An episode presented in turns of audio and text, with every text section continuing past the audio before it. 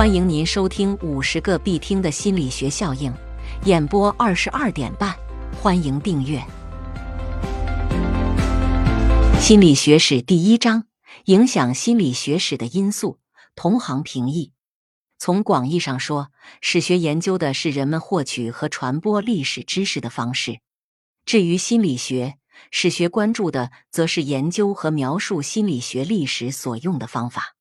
在历史书中，世世代代的丰功伟绩通常被浓缩为几页纸，甚至寥寥几段。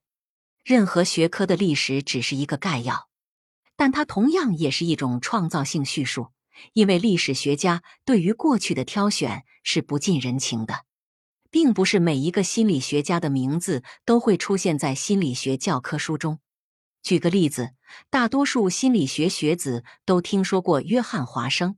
他的一个行为主义者眼里的心理学发表于一九一三年，然而又有多少心理学学子知道弗拉基米尔·别赫杰列夫写于一九一六年的《从科学的立场来看不朽》？历史书保留了华生的行为心理学，但对于别赫杰列夫关于不朽的观点就没那么慷慨了。很多人知道西格蒙德·弗洛伊德的大名。但谁又知道威廉斯泰克尔这个名字？可以肯定，凯瑟琳班纳姆，一位加拿大心理学家，没有瑞士的让皮亚杰有名。我们当中有多少人阅读过一九七零年的一篇关于芬兰一百名男性被试应答视觉信号的反应时间的文章？然而，其他研究。比如，一九七一年，菲利普·金巴多及其同事进行的斯坦福监狱实验，却几乎被每一个心理学学子所熟知。心理学家是如何聚集起来并挑选来自过去的信息的？为什么一些心理学研究相对无名，而另一些心理学研究引人注目？简单的说，也许过去的心理学知识的重要性是基于它对未来知识的贡献。然而，所谓的重要性又受制于种种不同的解读。还是让我们通过讨论史学来解答这个问题吧。同行评议对心理学史的影响。哈里·哈洛及其同事进行的研究被认为是心理学领域最知名的实验之一。几乎每一本心理学教科书都提到了哈洛的实验。这个实验表明，比起僵硬的金属丝妈妈，猴宝宝更喜欢柔软的绒布妈妈，即使后者无法提供乳汁。这项研究的评论者强调了依恋的重要性以及它对个体发展的影响。这项研究对后来的依恋研究意义重大。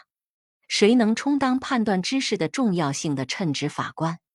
也许是我们当中能够对知识的重要性和影响做出可靠评价的人。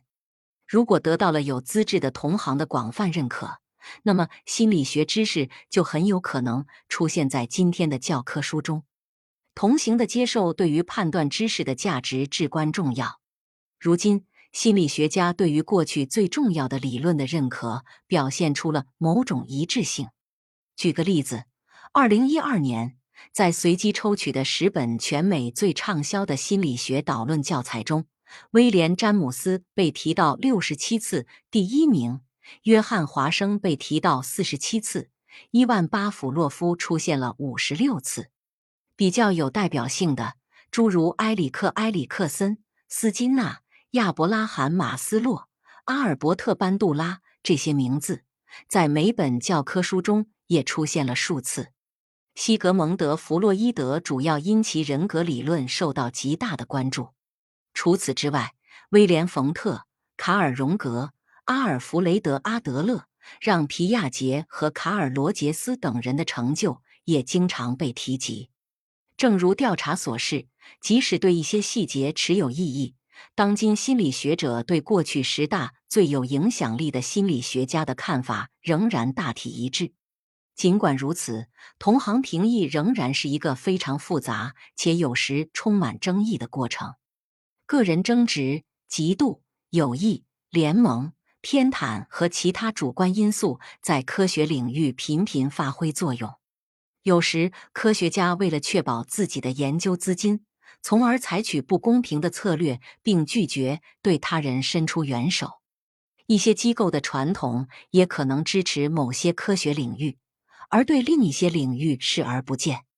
试想，诺贝尔奖一项无可争议的杰出成就的指标，有多少对心理学知识做出贡献的科学家赢得了这最具声誉的科学奖项？西格蒙德·弗洛伊德被提名十一次。却落选了十一次。乐观地说，他只是没有赢。威廉·冯特被提名三次，结果同样令人失望。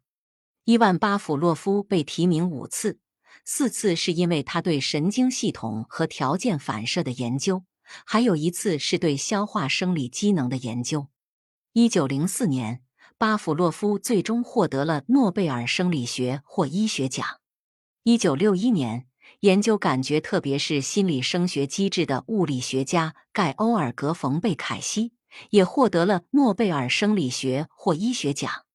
一九七三年，同样领域的奖项被颁发给了三位动物行为学家：卡尔·冯·弗里希、康拉德·劳伦兹和尼古拉斯·廷伯根。动物行为学研究的是在自然环境中动物的行为。一九七八年。赫伯特·西蒙因其在组织决策方面的成就获得诺贝尔经济学奖，行为科学开始重新回到人们的视野。一九八一年，罗杰斯·佩里由于发现大脑半球的功能定位而获得诺贝尔生理学或医学奖。二零零二年，丹尼尔·卡尼曼成为第一位获得诺贝尔奖的心理学家。然而，他是因为研究人们在投资和贸易中的决策失误，而赢得了诺贝尔经济学奖的。尽管卡尼曼说他在大学里从未进修过一门经济学课程，许多心理学家和其他对心理学做出贡献的科学家没有出现在获奖名单中，诺贝尔奖评选委员会忽视了他们。但是，这个事实是否说明没有获奖的研究者就没有那些获奖者重要？不，当然不。在史学中，同行认可是一个重要的因素，但还有其他因素影响着知识的筛选和保留。同行的支持或反对，并不能保证研究者的名字是否留存于历史。回想一下。十九世纪的麦斯麦催眠术受到整个欧洲学术圈的抵制，可是这个理论时至今日仍然广为人知。冯特曾作为一名研究者得到认可，然而今天最受关注的是他的组织才能，只有很少人关注他的理论观点。除了获得积极的同行评议之外，心理学家和他们的研究经常因为其对学科产生的影响而被铭记。这种影响有时可能是极具争议的。下一节我们将讲述争议对心理学史的影响。听众朋友，本集已播讲完毕，请订阅专辑，下一集精彩继续，欢迎收听。